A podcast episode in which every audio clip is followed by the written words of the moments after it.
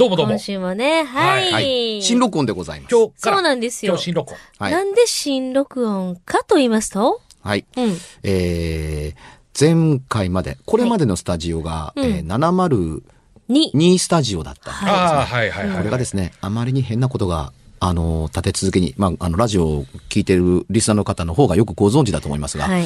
い、ろんな音が入ったり、勝手に録音が止まったりというので、はい。お前ら一遍よそのスタジオで撮ってみようか。うん。あの、お前らのせいかどうかがはっきりするからというのでですね、えー703スタジオに移って、急急遽遽ですね、はいスタジオを変えて、はい。えー怖い番組はいいスタジオを使うなというので、ちょっと狭いですが、かえってやりやすいスタジオに。あの、だから最初、拙者も場所がちょっとで分かんなくてね。はい。はい。あ、そうかそうか。ねうんあのーええそうそう、そういう風にね、ねあのまあなってしまったんですね。スタジオを変えたところで、えもしかしたら、この番組自体のね、えあの、会議現象ですか？会議現象ですか、はい。まあそれがね、変わるかどうかはわかりませんけど、ええ。変わらなければ私たちのせいだと。いや、普通のラジオ番組でいいんです。私多く望みませんから。ね。うん。ただ、うん。ね、ちょっとおかしいんじゃないの？ね君はちょっとどいてくれる？っていうふうに、うん。ちゃんと使いたいからっていうふうに言われたのは、ちょっと嬉しいような、うん。えー悲しいようなというところですけど、番組的にはね、うん。うん、あの、きっと皆さん何か起これという念を今こうやって送ってると思うんですけど、はい。粛々とですね、はい。放送事故寸前のことだけは起こらないように、うん。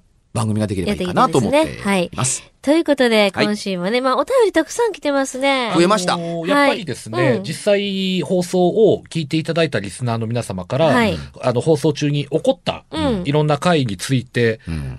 に触れてい,、ただいてるのも結構多いですね。はい、ありますよね。1月19万ダウンロードでしたからね。いやーすごい。そうですよ、そうですよ。19万何千でしたね。19万何千でした。もう20万近いですよ。20万近かったので、あっちゅう間にだからまたね、20万に行って、またさらに上を目指したいはないと常々思っておりますね、我々も。皆さんのおかげです。はいありがとうございます。ありがとうございます。おかげで投書、あの、投稿も増えまして。えそうですそうなんですね。そうですねたくさんいただいて。はいでその中の一つあ行きましょうかをちょっとご紹介させていただこうかと思うんですけどね。はいえー、吹田市のですね、うんラジオネームポトマイケルさんからいただきましたうんお便りです。はい。えー、木原さん、松山さん、日月さん、スタッフの皆様、はじめまして、こんばんは。こんばんは。毎週、ポッドキャストで楽しみに聞いております。ありがとう。ありがと19万分の1ですよ、だから、この方あーうまいこと言うね。ね、う。うん。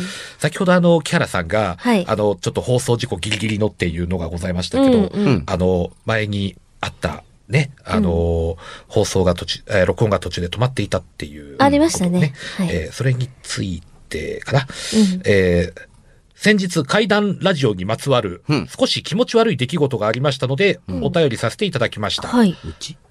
えーその日は、妻の祖母のお葬式に参列し、うん。見送った日の晩の出来事です。はい。うん。家でくつろぎながら、1歳の娘と遊んでいました。うん。ふと、はい。ふと、怪談ラジオで、えー放送が10分間録音できていなかった回のことを思い出し、うん。どのような話を木原さんがしようとしていたのか気になり、えー検索すれば見つかるかもと思い、うん携帯を手に取りました。うん。うん。指で操作した瞬間、娘の顔が恐ろしいものを見たかと思う表情をしていました。口や目は大きく見開いており、はい。目線は自分ではなく、右側の何もない空間にありました。うん。そして、泣きわめき出したので、携帯を置いて抱っこしてなだめました。うん。ただの偶然だとは思うのですが、木原さんが革新的なところを話し出したところで録音が止まったことと、リンクしているようで、うん。うん。もうこのことについては調べないようにしています。うん。ちなみに、その後娘が、そのような顔もすることはありません。うん。長々と失礼しました。皆様、お体にお気をつけて、怖くて面白い放送を楽しみにしております。はい。というようなお便りをうんありがとうございますそんなことあったんだ。いただいてねまあ、偶然にしときましょうか。ねえ。うん偶然ですかタイミングね。的にはね、たまたまっていう。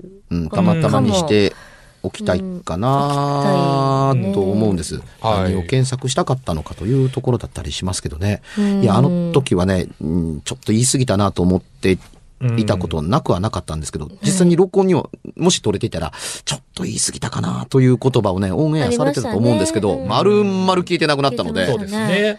うん。何か大きな力が働いたかのような。はい。さあ、どうなんでしょうね。まあ、そういうオカルトに、あの、飛び込みたくはないですけれども、うんあの、タイミングよく起こるということよりは、あの、何か怖いことがあるのではないかなというつもりで見ていると、あの、普段気になれないことが特化して目に映ることが多かったりします。うん。例えばね、ううんん。日月さんが普通のラジオをやってるじゃないはい。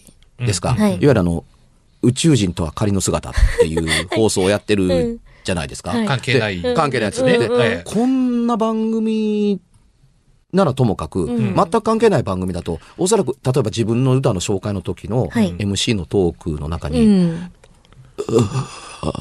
という声が入っていても、多分気にならずにスルーします。うんおそらくですけど。でもそうかもしれない。うんうん。あーっていう声が入っても、あのーね、その若い3人で例えばやってた、やってる中で、うん。あの、おばさんのようなうめき声が入っていても、多分ね、全く気にならないまま通り過ぎていくと思うんです。放送そのものは。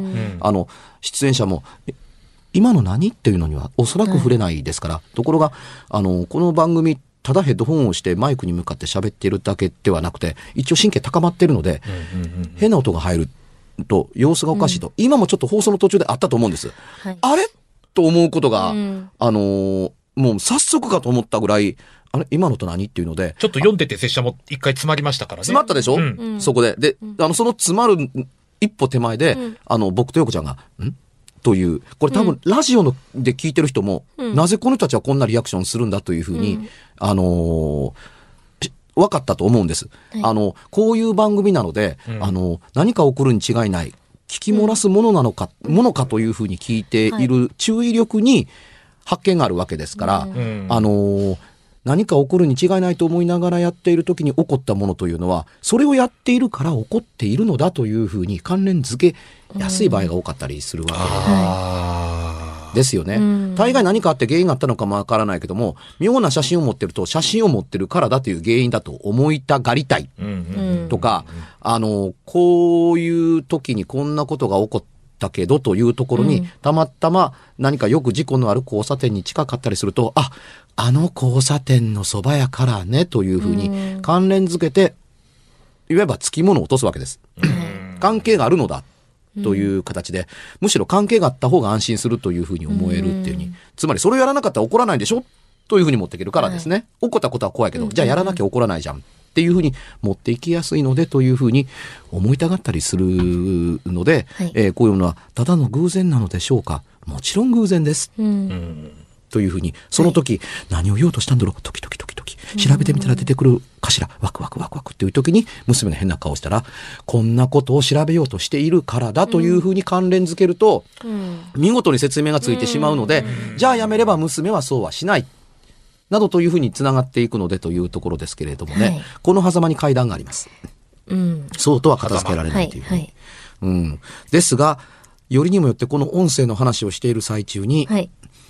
ちょっとね、あれ？今の音何？っていうようなことがあったりして、うん私たちがその、要するにその、ありえないリアクションをしたりするのが流れてるので、い、や、というか、こういうことが起こらないために引っ越してきたんだけどもな、と、実は。本で、ねで、それを冒頭で言ってた、もうこの放送の最初ですよ。当これは。。これせっかくスタジオ書いたのにね。ね、三人で見事に、えってなりましたもんね。うん。これはね、まあこれ、音として、うんあの、収録されてないことを願いたいですね。ですね。うんうん。うん。どうなんでしょうね。でも皆さん気づいたかな？我々でもうん聞こえたのは確かに聞こえたんですよ。はい。ね。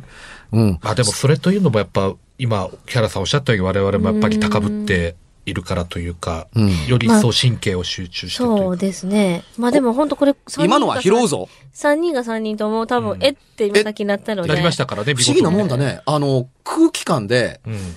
えというのは多分ね、そういうリアクションが多分マイクも拾ってるとお思うんですよ。っていうふうに思わず出す声が、話を聞いてても、ん？という声を出したりすることは、リアクションとしてあるんですけど、ちょっとそれとは異質に、今何かあったでしょと、リスナーにまで伝わるようなリアクションがあるようなことが起こるから、はい。あのーみんなどこかで、あのーおかしなリアクションに聞き耳立てて、普通だったら何とでもスルーするのに、うん。今何かあったっていうふうに友達に、え、どうしてって言ったら、なんかおかしな返事したじゃないの？みたいなことに、ここに気づきがあって、えー階段の世界に突入する場合というのは多かったりする。はい。い、つもの返事やいつもの空気と違うっていう一瞬があるっていうところを、あのースルーしなかったり、聞き逃さなかったり、見逃さなかったりするところに、ちょっと階段のね、隙間があったりするけど、の、のっけから来るとはな。うん。いやー、なんというタイミングでしょうね、本当に。ねさあ、皆さん気づいたかな？気づいた方はまたお便りでね。入ってんのかな、それは。かんない。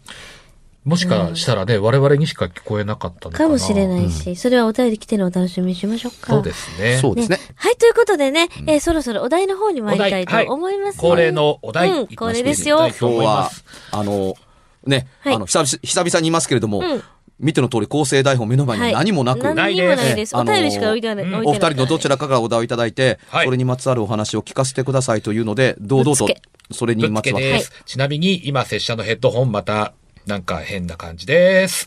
まあ、はいそのまま行きます。はい。はい。えーとですね、今日もあのー、電車の中でね、はいあのー、赤ちゃんがお母さんに抱かれてて、うんすごい可愛かったんですよ。はい。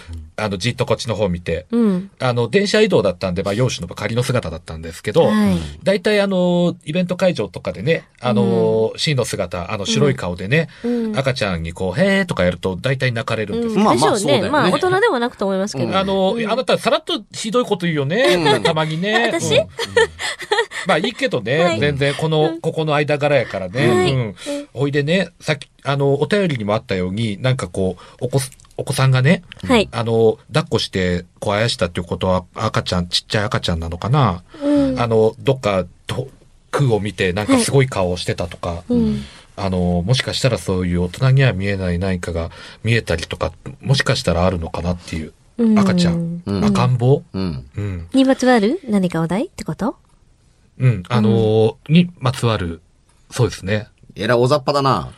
例えば、なんだろうな、こう、赤ん坊の泣き声が聞こえたりとか、うん。なんか、よく、よく、なんか、聞かないですか？なんかそういう。話、なんか、だお、おざっぱに言うと、まあ、赤ん坊にま、まつわるのそうやねちょっとそういうお題ってことですよね。あります？いや、まあもちろんあると言えば、まあ、あの山のようにあったり、はいあ山のようって大げさですねあるんです。かあねの、全然ないわけでは、あの、ないですはいが、うんあの、生まれた赤ん坊の話もあれば、うんその生まれる前の話を覚えていたという記憶を持っていて、それがちゃんと事象と、あの、合う。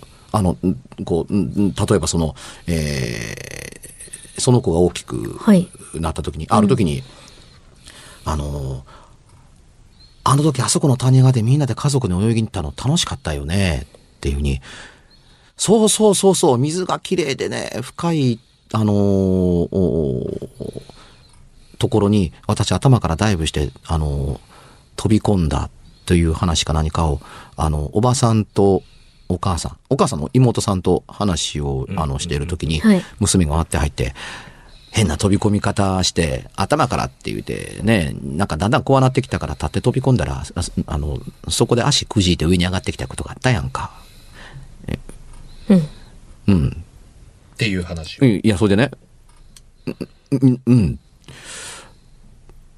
それで、と、二人が思わず、その子に振るわ、あの、娘に振るわけですよ。はいそれではい、こうなってこうなって、で、しょうがないから早めにお昼、お昼ご飯食べて、はい。えー、ね、うん。で、ね、あんまり調子に乗って泳ぎすぎたから、体が冷えたから、大きな石の上でみんなで大の字になって、あのー甲羅干しをやったよね。その通りって。うん。みんなが娘に好きなように、あの、話させたのには訳があるっていう、はいその当時まだ娘は生まれていなかった。うん。聞くだけ聞いて、うん、その通りだけど、どうして知ってるのうん。お前まだ生まれてないでしょうん。お腹にはいたんですか？お腹にはいた。はあ。まだ、あの、妊娠が分かってしばらくの頃、うん。わしばらくの頃というか、妊娠し、ん知ってたはずだというふうに、後で、あ、あの、3ヶ月ですねっていうふうに言わ,、うん言われたっていうう頃ぐらいなうんうんうんうん話だったと思うんですけども、うんあんたおるわけないやんか、うん。みたいなもんですか。同じ話、おなこれはあの、ちょっとまあ話的にあの、あの、足してますけれども、お腹が大きくなったお母さんの時でも同じ話をつまりその、お腹大きいって、うん。周りが、あの、川遊び、水遊びやって、いるというのを見ているけれども、その子はお腹の中で見ているわけがないのに、うん。これと全く同じことをあの言ったという事例を、これは新耳袋に書いまださっきのと別でですか？これ。別の話で。うん。なだからその生まれたあの赤ん坊のどうのこうのというのはね、うんというとこだったりは、えーしますっていうふうに。で、えーこの世界でとても怖かったりするのは、うん。あのー赤ちゃんの話というのが出た途端に、多分ですが、はい。リスナーの多くの方々がね、はい。あのー水後の例の話をするみたいなような話を連動された方多いと思うんですけど、うんそうかもしれない。うん。うん、赤ちゃんといえばみたいな感じでというところですけどねうん、基本的にというかね、あのーみ水後の怪談話というのはほとんどインチキやと思ってます、僕の場合は。うんうんうん。ああるわけないやん。というふうに思ってたりはするんですよ。今みたいな事例を話しておいて言うのもなんですが。はい。うん。あのーそういう考え方を持ってくるのは近代中の近代新しかったりするんですよ。昔からあるもんではないんです。あ、そうなんですか。ええ。あの、昔からあるかのように話されていただけで。まあ、普通に考えてもね、子供が親を恨む必要性は何にもないんですよ。うん。うん生まれてこれなかったのは、誰のせいでもなかったりする場合が多かったりするじゃないですか。自分のせいかもわからんし、あの、体調のせいかもわからんし、環境のせいかもわからんし、事故のせいかもわからんわけで、そんなものはね、別に恨む対象性もなかったりすること以前に、恨むという考概念を持ってないでしょ、まだっていうふうに思うんじゃないんですかという話はまあ置いといて、はい。うん。あのーちょっと話遡りますけどね。うん。えー江戸時代の、あのーそれこそ将軍様には大奥があったと。はい。知っての通り、どうして大奥があるのというと、お世継ぎを産んでいただけなければ困るわけだから、はい女の人いっぱいいてもらわなければ困る。う。うんん。うん。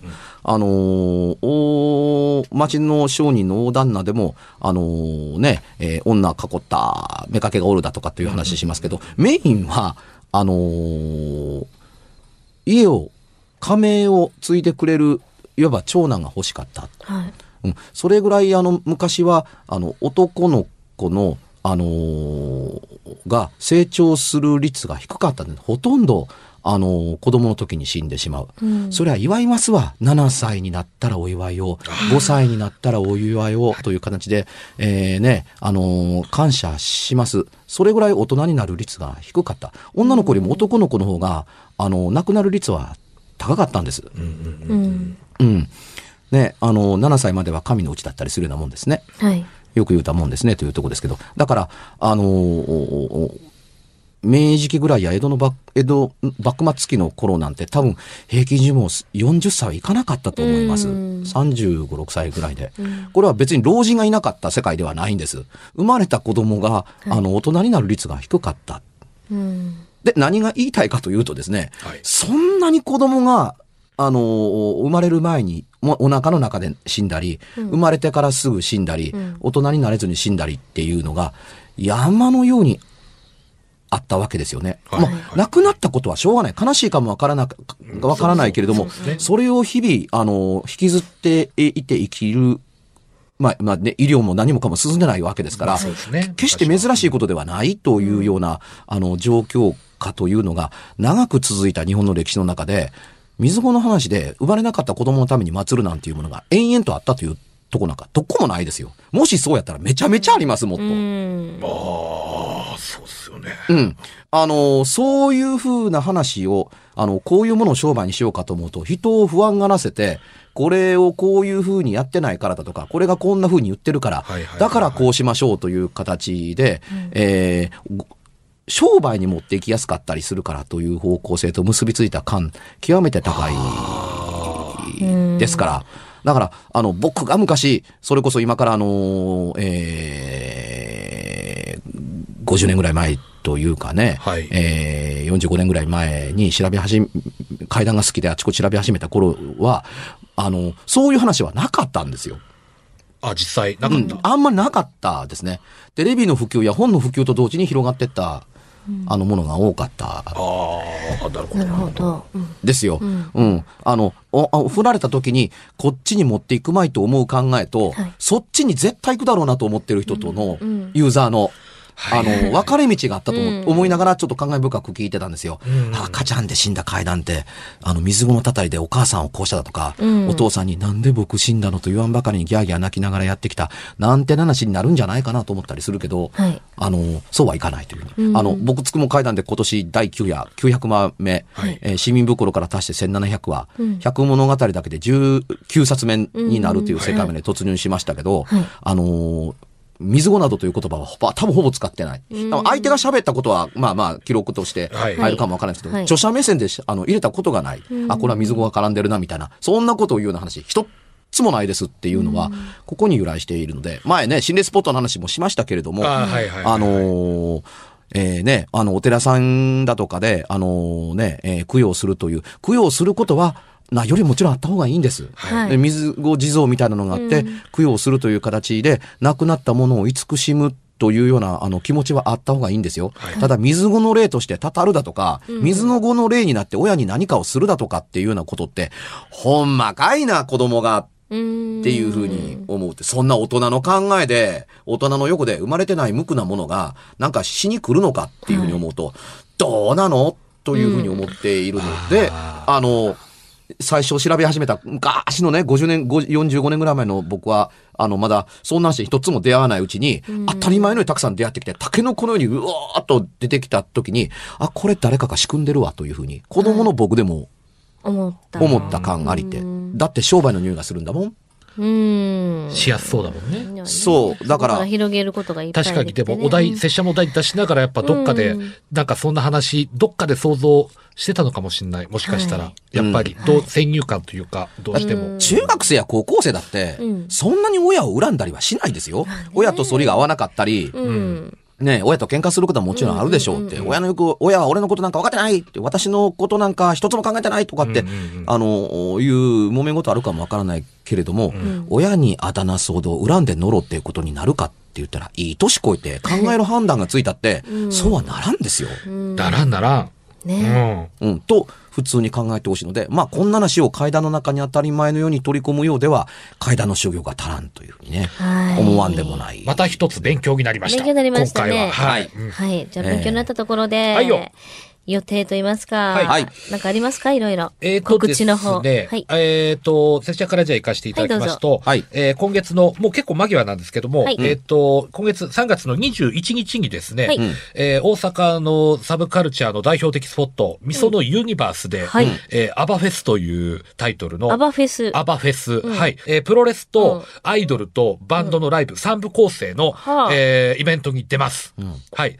ステージではアイドル、バンドが、えーいろいろ特化へ引っ換えライブをやりつつ、うん。その合間に、えーその別場所に設けられたリングでは、うん。我々松山座がプロレスをするという、えー、E プラスでチケット、まだ直前まで売ってるはずですので、はい。いろんなバンドやアイドルも出ますんで、うん松山勘十郎で検索してください。ブログにまた出演者の詳細とか書いてますから。3月21日。はい、月曜祝日です。はい12時、お昼の12時から夜の、えー8時、9時とかまでぶっ通してやってます。はいはい。よろしくお願いします。えー僕は3月19日、はいあの、東京の話ですけれども、はいえー東京というか川崎の駅前にあるですね、つぶれやプロと関わりのあるというか、がやっていると言っていいんでしょうか、あの、帰ってきた怪獣酒場というところで2時間はいの怪獣トークをやります。えー東京、関東近辺にお住まいの方、私と一緒につぶらや怪獣のお話をしましょう。2時間。えーゲストに声優さんを呼ぼうと思っています。つぶらやプロさん絡みの声優さんを呼ぼうと思っていますので、えーぜひとも、えーこれを聞いている方、あのー来ていただければ、お美味しいご飯と怪獣をというので、木原博一と怪獣酒場で怪獣で魚というイベントをやりますので、よかったらぜひどうぞ。よ私はですね、えー、4月の2日は生田川、こう近くですけども、うんはい桜祭り、そして4月の3日は私の、うん、うん、歳の、バスで、えー、三宮イマジンにて4月の3日、えー YMP と言いまして、私の中学の時の恩師の先生がいるんですけど、もともとモダンチョキチョキズのメンバーの方たちと、はい、一緒にライブをさせていただきます。はい。で4月のそして9日は、えー京都で、えー京料理の、えー専門店、料亭ですが、旗膳というところでディナーライブということで。しい。4月の23日は、またこれイマジンというところ、三宮のイマジンで、大人が聴けるアニメソングというライブを出たします。子供が来たらいかんねんね。そういうこともやっておりますので、ぜひぜひ遊びに来てください。日月陽子で、はいえひらがなで検索したら私の情報はいろいろ出てきます。よろしくお願いします。